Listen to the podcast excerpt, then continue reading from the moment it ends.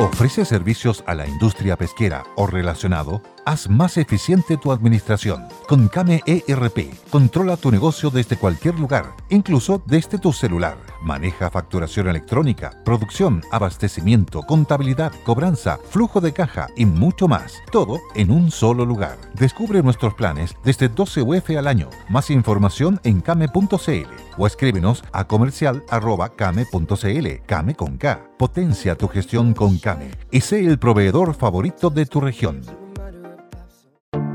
Te invitamos a conocer un lugar mágico, un lugar único, con un paisaje de una belleza que conmueve. Bosque Choyinco, ubicado en el destino Cuenca del Lago Ranco, es el proyecto ideal. Bosquechoyinco.cl, parcelas de 5.000 metros cuadrados con rol propio en el hermoso valle del río Calcurrupe. Fundo Choyinco, kilómetro 3 de la ruta Jifen al Lago Maihue, región de los ríos. Consultas y coordinación de visitas en bosquechoyinco.cl.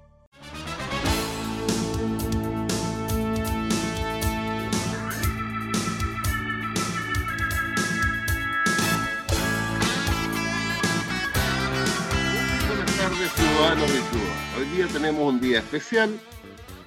Hay que perdonar a Bárbara porque está de cumpleaños su hijo menor.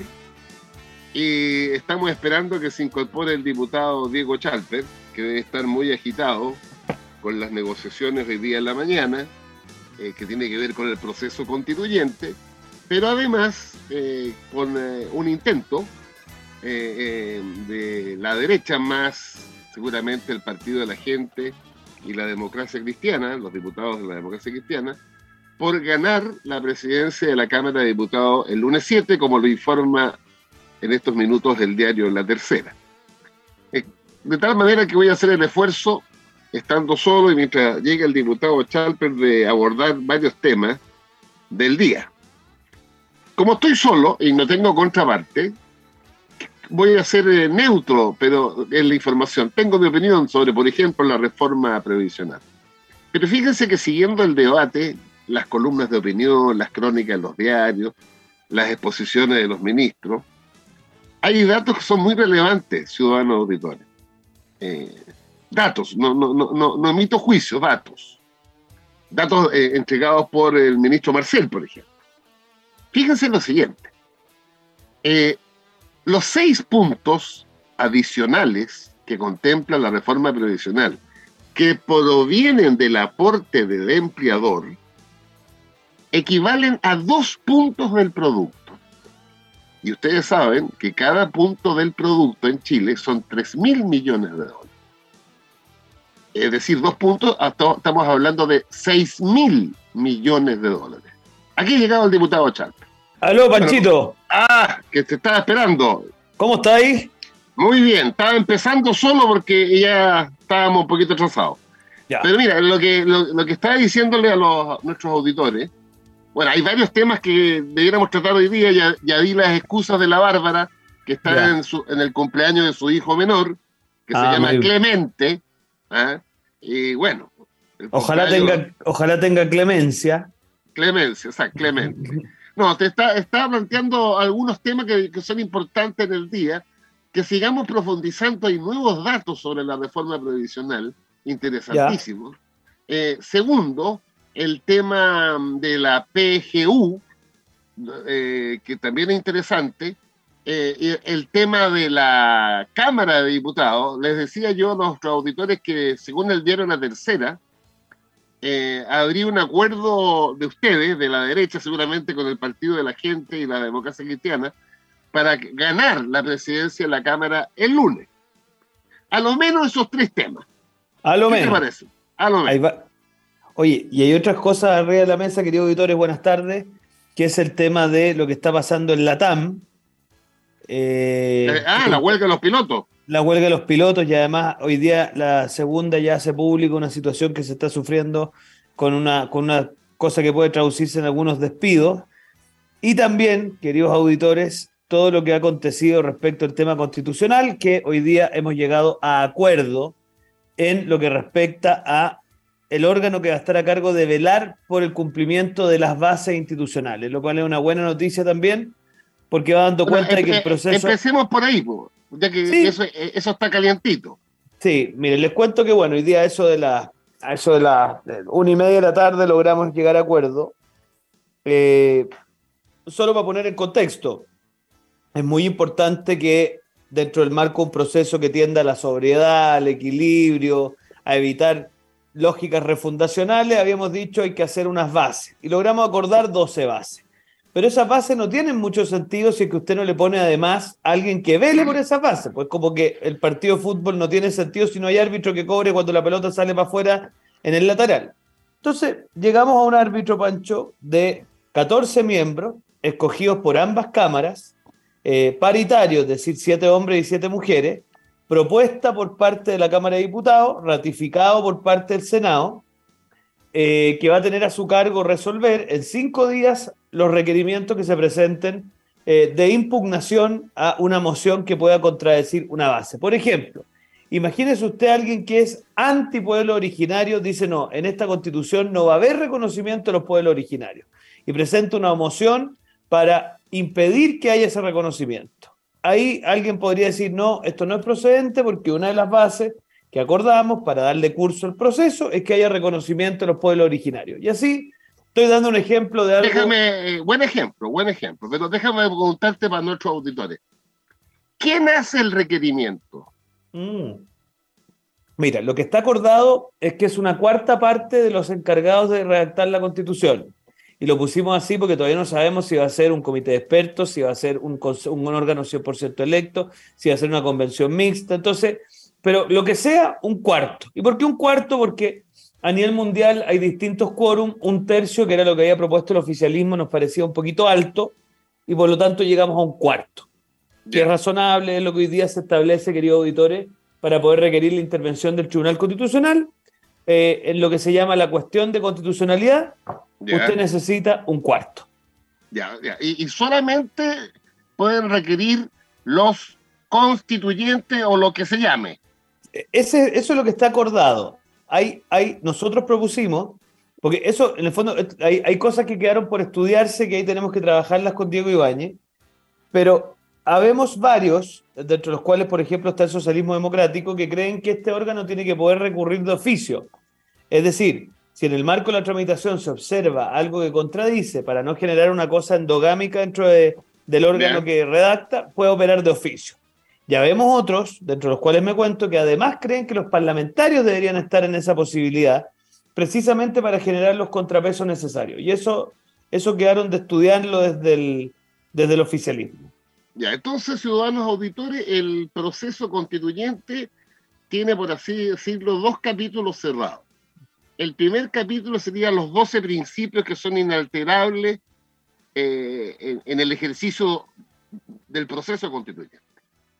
Segundo, eh, tenemos la, el, no sé cómo se llama esto, este consejo de 14 personas que velan porque esos principios no se alteren en el, en, en el debate constituyente.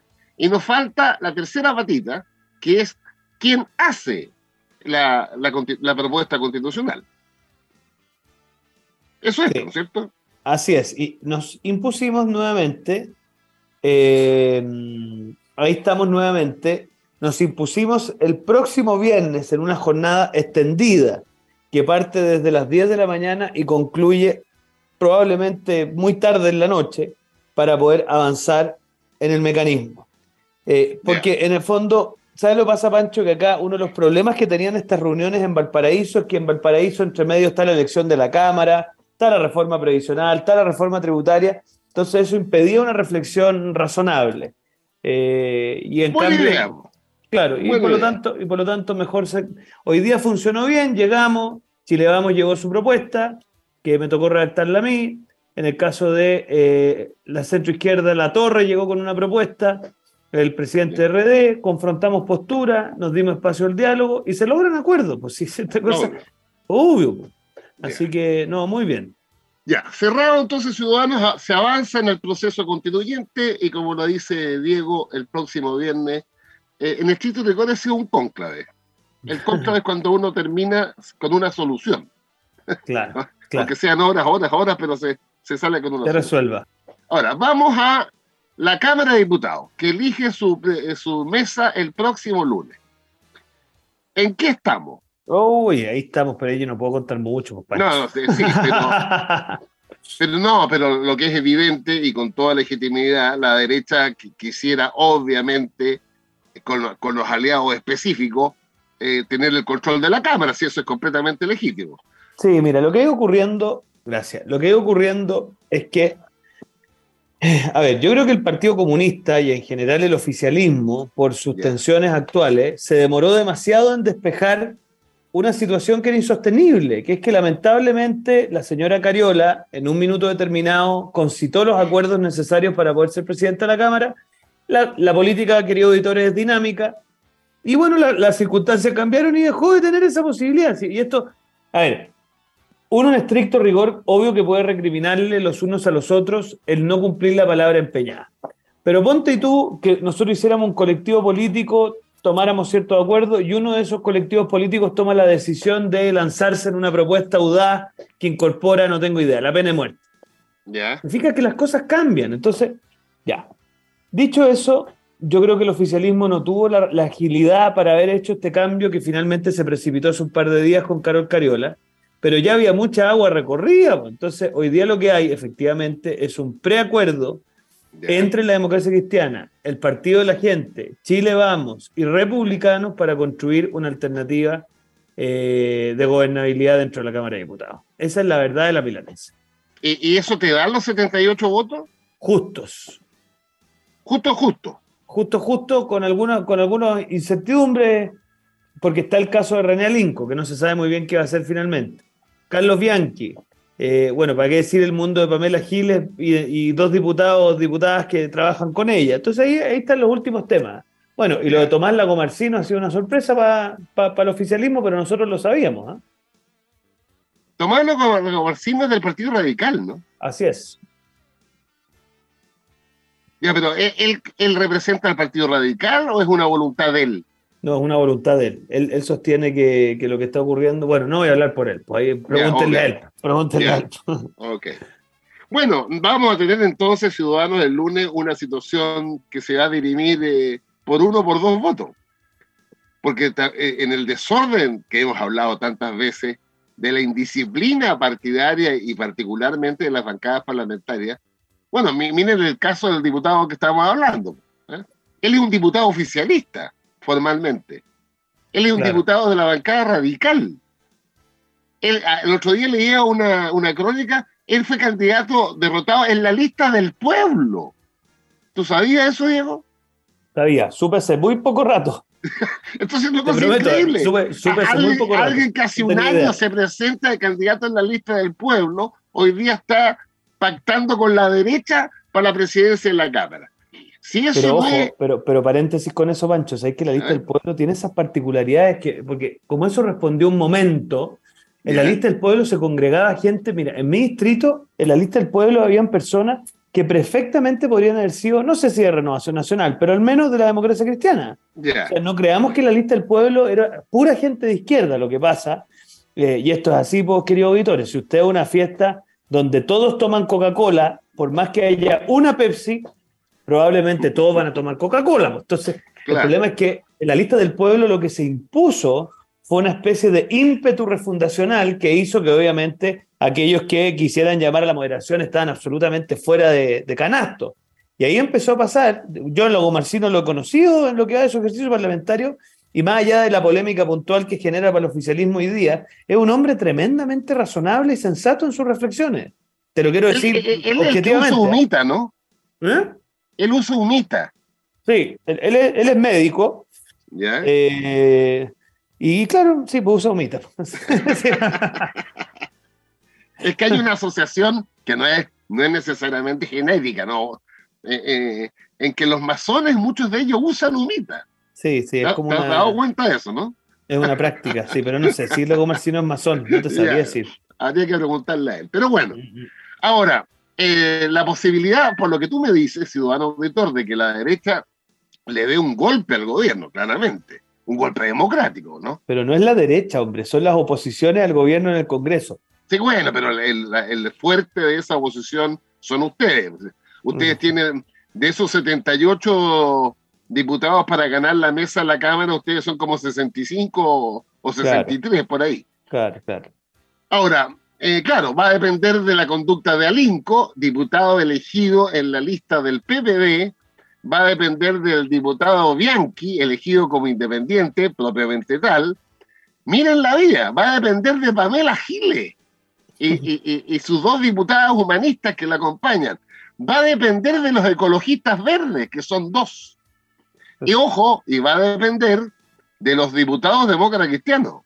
A ver si esos ocho diputados demócratas cristianos están de acuerdo en esta fórmula. Oye, pero los ocho demócratas cristianos, a propósito de ello, están funcionando bien en bloque, ¿eh? Ya, ya. Eso es bien, hay que decirlo, porque en el Senado la ensalada que tienen es tremenda entre lo que ha ocurrido con Jimena Rincón y Matías Walker y lo que ha ocurrido con Yasna Proboste. Pero en, el Congreso, en la Cámara, fíjate lo que hacen los liderazgos. Erika Edo, como jefe de bancada, ha logrado construir un equipo de ocho diputados que actúan como equipo. Y eso, eh, en este tipo de formatos tan dispersos, hace una diferencia muy significativa. Obvio, pues, obvio. O sea, tú puedes ser 10, 9, 8, pero si son un solo bloque, influyen más que 20 despelotados. Así es, así es. Eso es más viejo que hilo negro, por ciudadano auditor. La unión hace la fuerza, me enseñaron a mí en el colegio, en la preparatoria. No, y esta es la típica tesis de la minoría bisagra, ¿ah? es muy propia de los... ¿Tú sabes de quién? ¿Ah? Sí. Bueno, lo, concreto es que vamos a tener entonces una, una votación muy dramática por la mesa de la Cámara y eso significa además las presidencias, las comisiones y todo lo demás. Ya, dicho eso, quiero aportarte, Diego, y, a los auditores fundamentalmente, lo que empecé a hablar cuando estaba solo, que son como los datos ya que se van, van conociendo día a día de la reforma previsional. Por ejemplo, eh, decía yo, antes que llegara Diego, que el ministro Marcel, en su exposición ayer en la Bolsa de Comercio, y frente a seguramente una pregunta eh, que se repite mucho hoy día, ¿no? de, de, los opositores a la reforma previsional, en el sentido que la solidaridad que plantea la reforma no se haga con el 6% del aporte del empleador, sino se haga con impuestos generales. Y el ministro Marcel dice, miren, yo les voy a decir lo siguiente. Los seis puntos del aporte del empleador equivalen a 6 mil millones de dólares. 6 mil. Entonces, si uno dice, argumenta, hagamos solidaridad con impuestos generales, habría que subir en dos puntos más la reforma tributaria, que hoy día pretende recaudar cuatro puntos, o sea, 12 mil millones de dólares. Y dos puntos más serían, eh, imagínense, 18 mil millones de dólares. Ese, ese es un buen dato para la gente que argumenta que la solidaridad que está en la reforma provisional a partir del 6% del aporte del empleador, ese es el valor que tiene, 6 mil millones de dólares.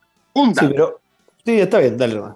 Segundo dato. No, si el dato es, interesante, pero ojo, eso parte de una premisa, ¿está bien? Hay algunos que objetan que no es razonable hacer solidaridad con cargo a los fondos de los trabajadores. Tú haces una objeción numérica. Tú dices, mira, esta plata no da. Ok, pero hay una objeción de fondo, que es que alguien dice, mire, ¿por qué tenemos que sacarle plata a trabajadores que ya tienen pensiones bajas para alimentar otras pensiones? Y eso es una objeción que no tiene que ver con los números, tiene que ver con el principio, que es por qué, en el fondo, y ahí hay una, una complejidad no menor por parte del oficialismo, porque ahí a lo que se apela, queridos auditores, es a la solidaridad como principio social, ¿te fijas? Como esta idea de que todos tenemos que poder contribuir los unos a los otros para el bienestar del todo. Y eso tiene distintas herramientas. El problema que tiene la, propuesta del, oficialismo es, uno, tiene una, un problema sistémico actual, que es que hoy día la ciudadanía, por la modernización capitalista y también por los retiros previsionales, tiene una muy baja valoración de ese principio y más bien una muy alta valoración del ahorro individual, uno. Y mm. segundo, que la herramienta escogida por el gobierno, que es la herramienta de que el que materialice concretamente esa distribución sea el Estado, también presenta algunas objeciones. ¿ah? Entonces, Ese es el problema. Lo pongo arriba de la mesa porque si bien el punto tuyo es interesante, eh, no resuelve el problema del todo. No, sí es un dato eh, para la evaluación. Ah, ah, segundo dato, que, que eh, ya sencillamente tuve que leerlo dos veces, digamos. Fíjense, ciudadano, que la pensión autofinanciada en Chile, olvídese de la PGU, solo la pensión autofinanciada, el promedio son 211 mil pesos. Pero ese es el promedio. Marcelo hizo un aporte, habló de la mediana. Usted sabe que la mediana es la mitad. 66 mil pesos. En consecuencia, tenemos que la mitad de los pensionados en Chile obtienen una pensión igual o inferior a 66 mil pesos. Eso es increíble eh, y por eso que la, Bachelet colocó el pilar solidario, que eso lo mejoró, el presidente Piñera coloca el PGU, que eso lo mejora, y eso hace que incluso se esté hablando que con los 250 mil pesos, en, la, gente que ganaba muy poco, con mucha laguna, la tasa de reemplazo sea equivalente o cercana al último sueldo de ese segmento que ganaba muy poco. Miren la importancia que tiene la, pensión garantizada universal. Porque, Qué, importante el legado del presidente Piñera en eso, ¿ah? Eh, que se hizo sobre la que, se hizo sobre la base de, Pilar Solidario de Michelle Bachelet, para que te quede clarito. el bacheletismo piñerismo. Exactamente. Bueno. Y lo otro que me llamó la atención. Oye, tenemos que irnos a la pausa, bacheletismo.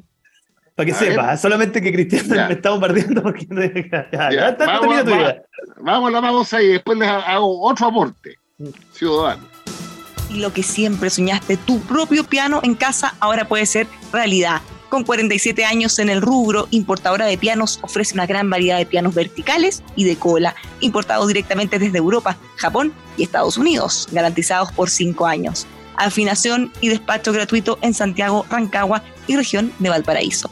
Importadora de pianos, visítelos en Santiaguillo 1485, Santiago. Los puede contactar también al más 569 5847-4366. Los puede ver también en Instagram Importadora de Pianos Chile o en su página web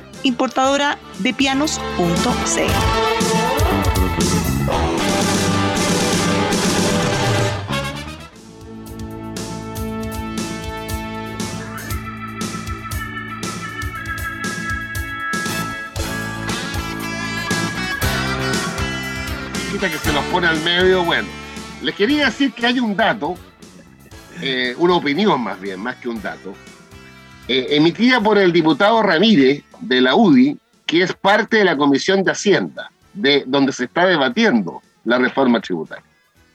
Entonces, él y otros parlamentarios de derecha, eh, entre ellos Sauer, Sauerban de tu partido, dicen, separemos la reforma previsional y separemos la PGU y aprobémosla rápido y el resto con más tiempo. Pero resulta que el diputado Ramírez que argumenta eso, ¿cuál es su argumento? Vayamos con impuestos generales de la reforma tributaria a financiar la PGU. Un aporte cuantitativo, subir de 193 mil pesos actuales a 250 mil pesos, que, eh, que es la línea del gobierno, cuesta esas 60 mil pesos por persona cuestan 2 mil millones de dólares. Entonces el diputado Ramírez, suelto cuerpo, dice, bueno, vamos, aprobemos la, la, tributaria para esos efectos, pero se le olvida que hace dos semanas él mismo, él mismo, votó en contra de la idea de legislar. Ciudadano, la idea de legislar, no el artículo primero. Entonces, yo le diría al diputado Ramírez, oiga, póngase de acuerdo o usted rechaza la idea de legislar, o sea, que no haya ninguna reforma tributaria, o le pide a la reforma tributaria los 2 mil millones de dólares para tener la pensión garantizada universal a 250 mil pesos. Oye, suelto el cuerpo, escúchame, mira, lo que pasa es que la pregunta del millón si a esa altura el, el ministro Marcel había dicho que la reforma tributaria iba a ser para esto, porque una de las peticiones que hicimos como Chile Vamos eh, yo no estoy metido en, la discusión, queridos auditores, concretamente, esos son los diputados de la Comisión de Hacienda, pero recuerdo que una de las peticiones que se le hizo al ministro Marcel fue que dijera cuál iba a ser el destino de estos ingresos. Entonces yo, entendiendo la, el malestar de, Vidal, porque todo lo que venga de la reforma tributaria para él tiene una cosa cautivante. Eh, yo creo que está enamorado de los tributos. Pero más allá de eso, eh, yo tengo la impresión de que a esa altura Marcel no había dado esta claridad.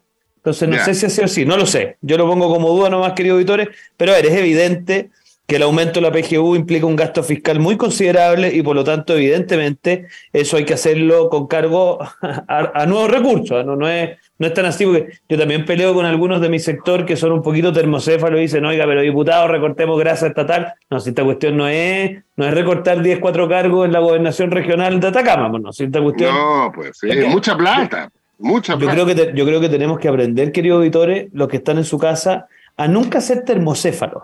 Porque usted puede tener sus opiniones, pero no estar dispuesto a repetir estupideces. Entonces, si es que efectivamente hay la necesidad de aumentar la pensión garantizada universal, eso tiene un costo fiscal considerable. Y por lo tanto, aquel que defiende esa tesis tiene que explicarnos cómo lo va a financiar y no decir estupideces. Entonces, no decir que eso se financia con tres, cuatro recortes de, de burocracia estatal, que también hay que hacerla.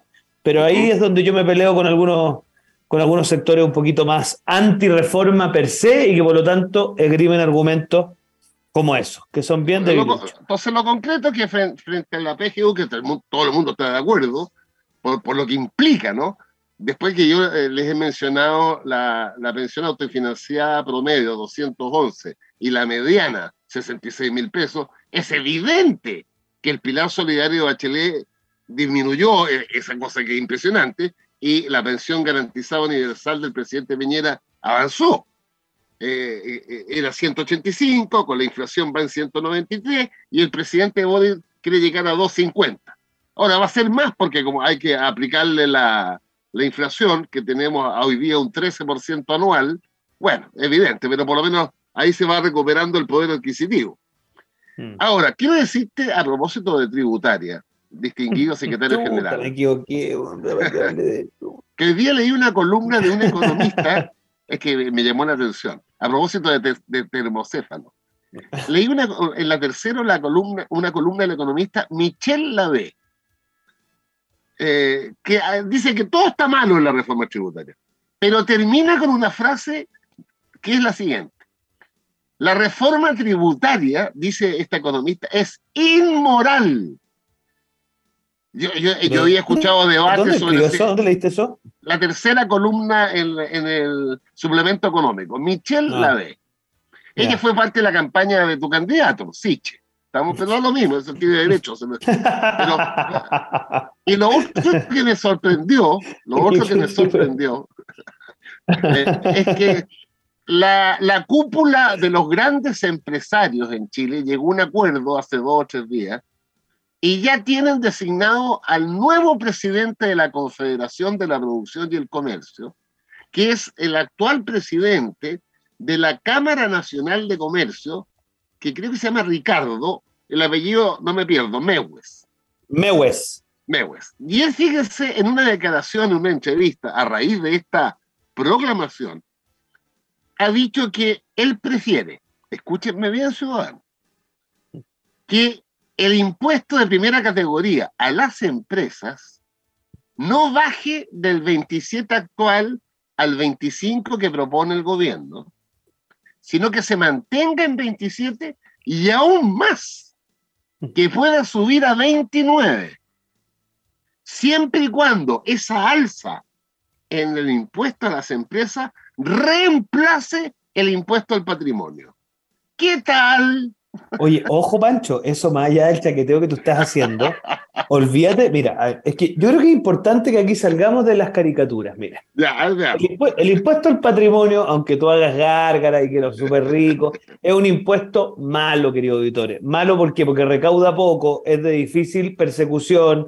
Eh, normalmente lo que hace es que, lo, salvo aquellos inversionistas que son de larga data y que tienen sus inversiones establecidas físicamente en Chile y por lo tanto eh, es muy difícil que, las liquiden y se vayan, hace y espanta el capital. Mire usted, auditor, en qué países han perseverado por mucho tiempo en los impuestos patrimoniales. Lo han intentado en muchos países, en Francia, en España, y normalmente la conclusión a los pocos años es eliminarlo. Entonces, yo sé que esto tiene muy buena venta en, en, en, en, por decirlo así, en un público, pero desde el punto de vista de la recaudación es un mal impuesto. En cambio, el impuesto a la renta primera categoría que el impuesto, querido auditores, que graba las utilidades de las empresas.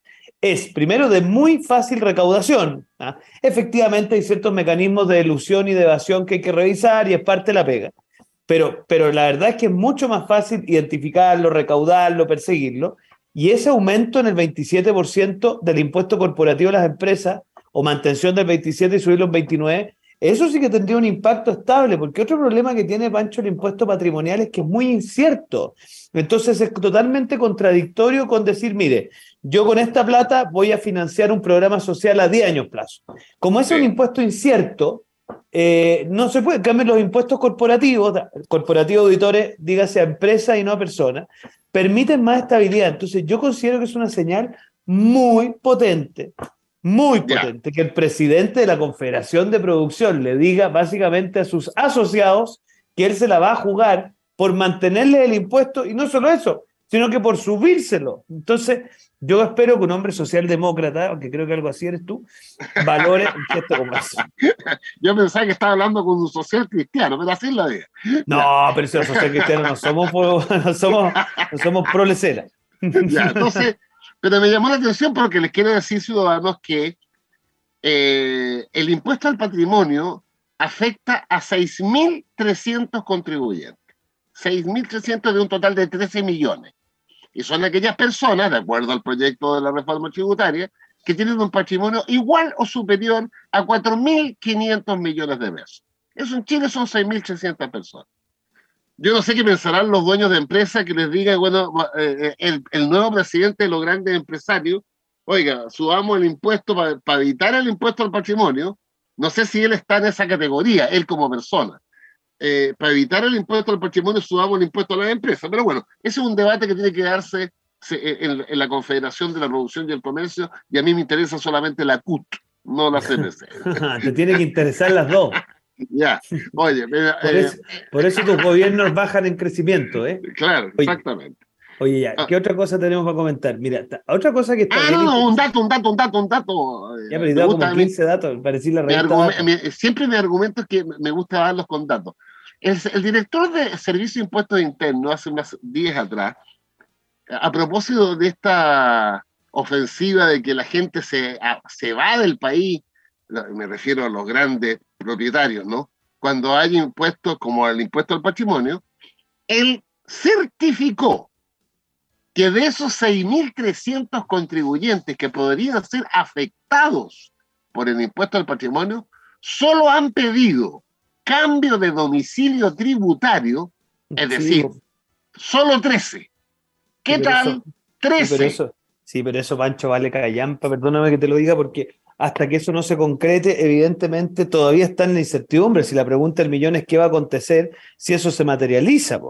Entonces, yo creo que el dato que da, eh, con todo el respeto del mundo, es poco, es poco importante, porque lo relevante sería qué pasaría si esto en, en los hechos se concreta. Oye, te propongo otro tema más afín a la centro derecha, porque si no, mira, el tema, de, el tema del presupuesto lo he estado revisando. a ver, a ver el presupuesto de seguridad. Para que ustedes sepan, auditores, esta es la partida número 5.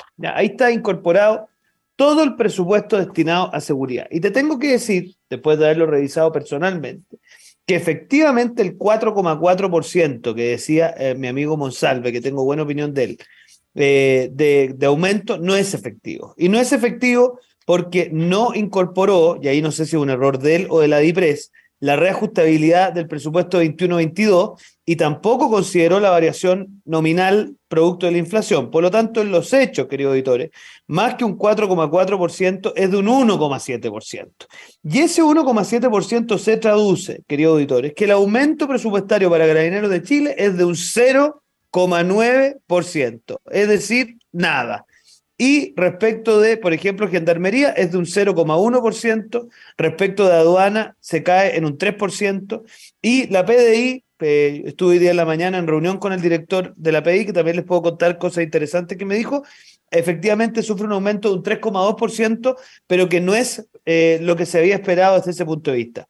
Y otro dato, se hablaba de que íbamos a crecer en el padrón automotriz, no me acuerdo cuántos vehículos dijo, pero en la práctica la verdad de las cosas es que aplicando el prorrateo que hemos conversado, lo que se va a aumentar el padrón eh, automotriz es solo de 170 vehículos.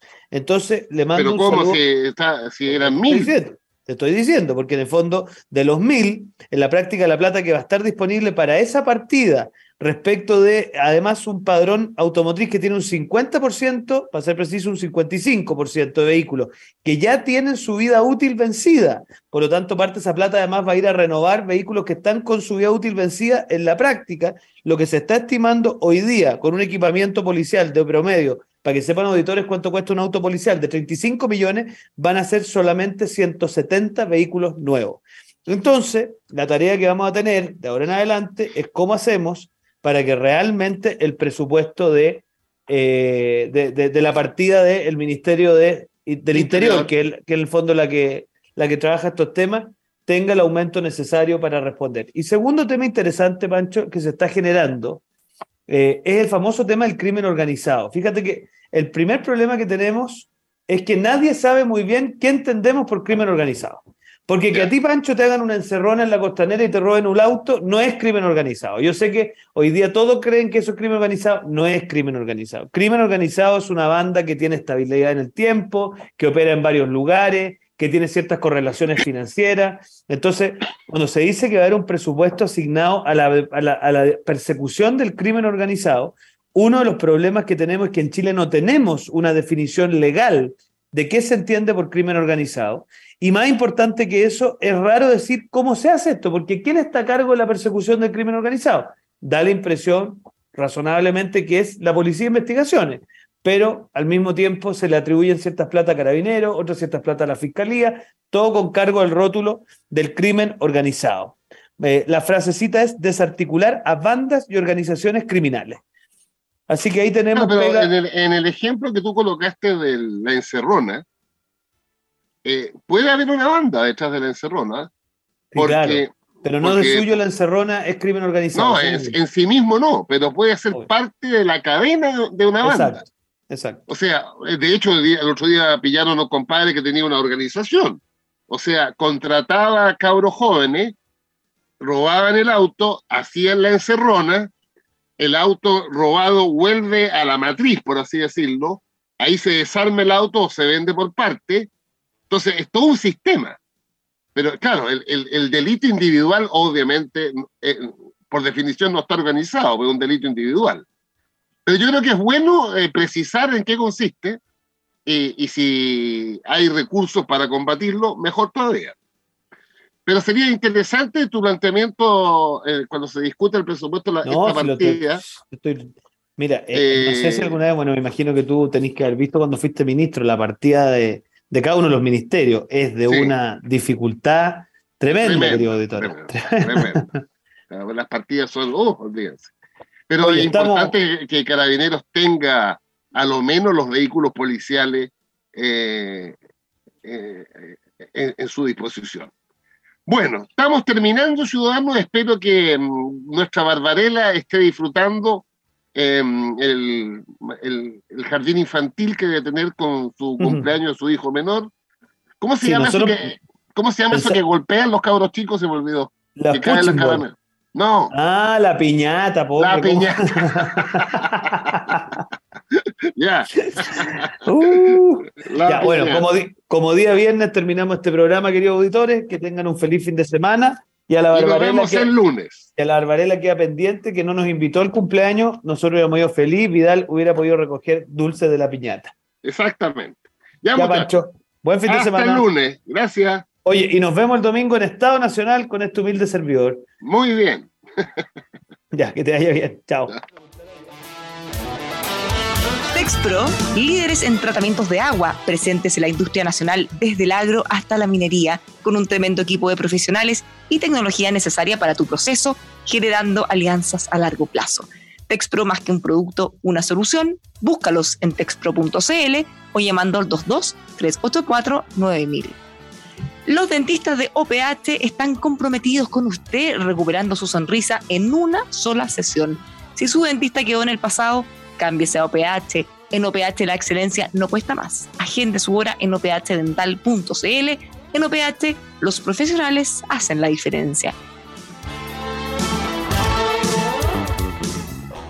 Hey guys, it is Ryan. I'm not sure if you know this about me, but I'm a bit of a fun fanatic when I can. I like to work, but I like fun too. It's a thing. And now the truth is out there. I can tell you about my favorite place to have fun Chumba Casino. They have hundreds of social casino style games to choose from, with new games released each week. You can play for free anytime, anywhere. And each day brings a new chance to collect daily bonuses. So join me in the fun. Sign up now at chumbacasino.com. No purchase necessary. Group. Void prohibited by law. See terms and conditions. 18 plus. Judy was boring. Hello. Then Judy discovered ChumbaCasino.com. It's my little escape. Now Judy's the life of the party. Oh, baby, Mama's bringing home the bacon. Whoa, take it easy, Judy. The Chumba life is for everybody. So go to ChumbaCasino.com and play over 100 casino-style games. Join today and play for free for your chance to redeem some serious prizes.